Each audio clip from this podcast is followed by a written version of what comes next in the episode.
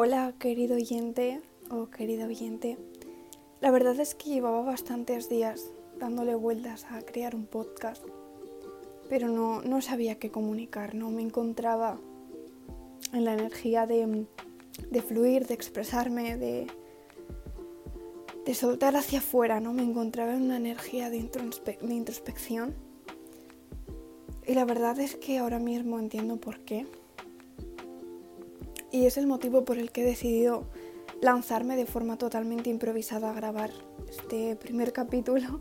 La verdad es que no tengo un guion, no tengo nada planeado, ha sido totalmente espontáneo y me parece lo más bonito de la vida, atrevernos a ser espontáneos y, y a crear de forma incontrolada. Y quería compartir contigo una experiencia que creo que puede servirte también como aprendizaje igual que a mí me ha traído también un gran aprendizaje. Y es la importancia de ser coherentes con lo que pensamos, hacemos y decimos. La verdad es que este mensaje de coherencia me había estado llegando el último año por bastantes fuentes. Bien porque lo escuchaba, porque me lo decían conocidos, amigos, porque lo leía por las redes, pero realmente no he comprendido la importancia de la coherencia en todos nuestros ámbitos eh, de la vida hasta hoy. Porque seguramente te habrá pasado que habrás actuado en muchas ocasiones de forma irrespetuosa hacia tu ser, porque habrás dicho algo que no pensabas o habrás hecho algo que no estaba alineado con tus creencias y a mí esto me ha estado pasando los últimos cuatro meses.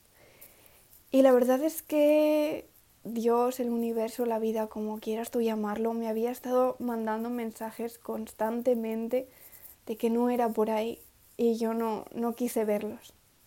No quise verlos y quise luchar contra ello y perseguir lo que yo creía que debía hacer hasta que he somatizado físicamente todas estas señales, hasta que, se me ha experimentado en forma de enfermedad. No es grave, tranquilo, tranquila, no es grave. Pero sí es cierto que, que, cuando no somos coherentes, cuando no nos sentimos en paz interior con lo que hacemos, decimos y pensamos, pueden llegar a aparecer ciertas enfermedades porque hay emociones y situaciones que no estamos atendiendo.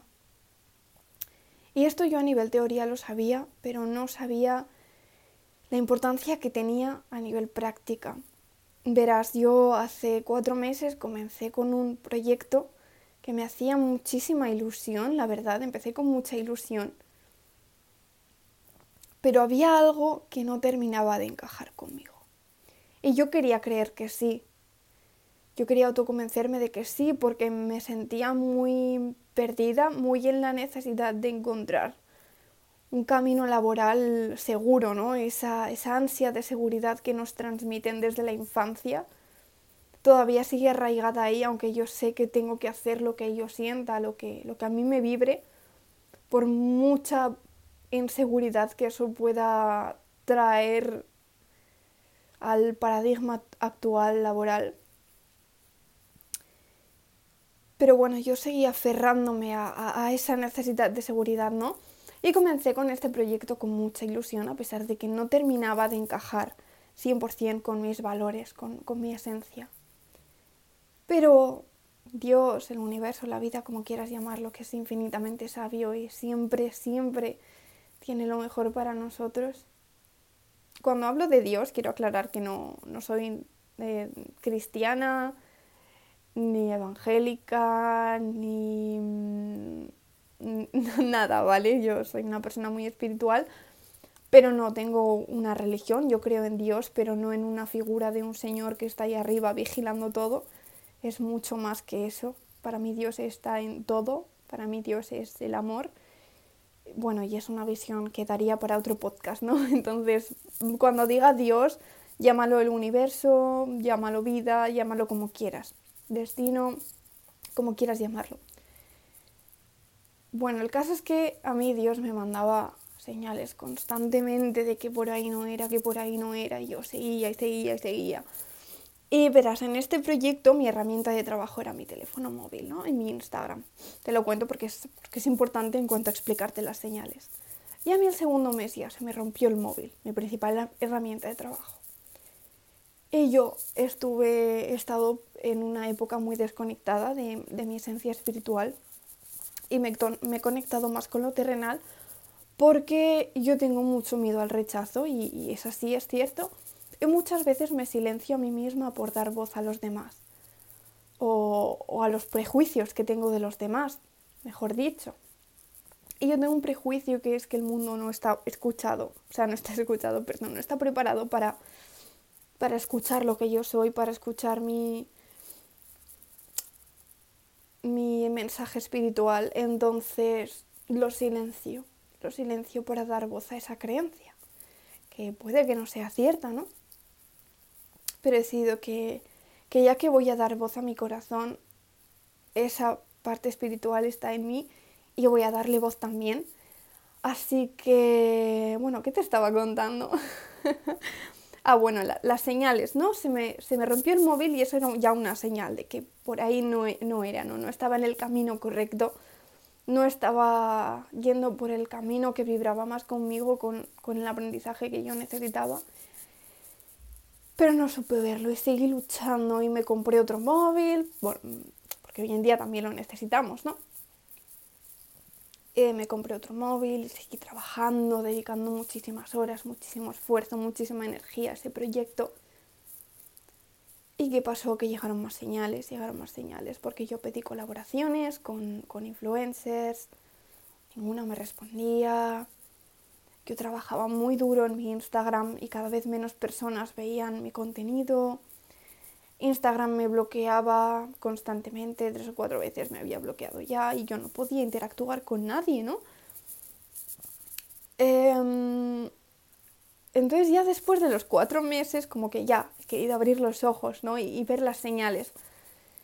Y ostras, hoy ha sido el día en el que me he dado cuenta de que el universo me estaba diciendo que por ahí no era, que yo no estaba escuchando a mi alma. Y mi alma me decía que yo no quería transmitir el mensaje que estaba transmitiendo con ese proyecto. Mi mensaje iba en un camino totalmente distinto. Y yo no quería focalizarme en, en ese camino por mi miedo al rechazo, por miedo a que, a que el mundo no estuviese listo para, para escuchar mi mensaje, o, o ya no que no estuviese listo, sino que no quisiese escuchar mi mensaje, que rechazase mi mensaje.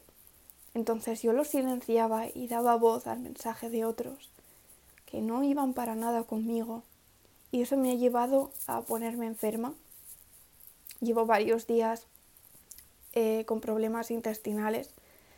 Y bueno, como cuento en mi libro y, y como muchos saben, y muy bien está dicho, el intestino es nuestro segundo cerebro. Y es cierto porque ahí eh, generamos grandes cantidades de neurotransmisores, especialmente dopamina y serotonina, que, que son muy conocidas por estar relacionadas con, con la felicidad ¿no? y el bienestar.